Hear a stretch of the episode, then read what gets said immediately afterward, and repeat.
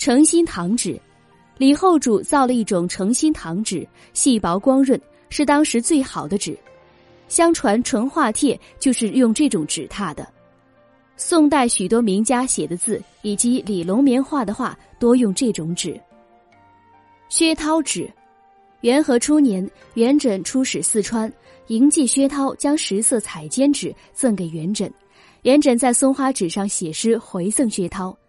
四川有松花纸、金沙纸、杂色流沙纸、彩霞金粉龙凤纸。近年都没有了，只有灵纹纸还在。薛涛指尖狭小，只可在上面写一首四韵的小诗。左伯纸，左伯与蔡伦生在同一个时代，也能造纸，甚至比蔡伦造的纸更加精美。皇帝赵伟旦草拟诏书，韦旦说：“要是用张芝的笔、左伯的纸和我的墨，三种都齐备了，又由我来写。”字就可以写出直径一丈的大字。墨谱上说，上古时没有墨，用漆在竹子和木板上书写；中古时用石头来墨汁。有人说是延安府出产石叶，到了魏齐时开始有墨丸，是用漆烟和松梅混合而成。所以近代人多用中心凹陷的砚台，想在磨墨之后存放一些沉淀的墨汁。麦光。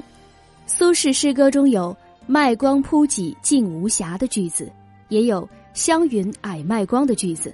麦光是一种纸名，湘云是墨的名字。李廷圭墨，唐代的李超是易水人，与他的儿子李廷圭流亡歙州。这个地方有很多松树，他们就留下居住。他们一家以制墨而闻名，他们家制的墨坚硬如玉，纹理像犀角。其制法是：松烟一两，珍珠三两，玉屑一两，龙脑一两，或一些生漆到十万次，所以坚硬如玉，能放在水中三年不坏。小道士墨，唐玄宗皇帝御案上有一方墨叫《龙香记》。一天，唐玄宗看到墨上有一个小道士像蚊蝇一样行走，皇帝呵斥他，就立刻高呼万岁，说。小臣是墨经，名叫黑松使者。世上凡是会写文章的人，都有十二个龙兵相随。皇帝非常惊异，就把这方墨分赐给写文章的官员。陈玄，《毛颖传》说，毛颖与绛县人陈玄、弘农人陶弘、会稽的楚先生是好朋友，他们出门就会一起同行。松滋侯。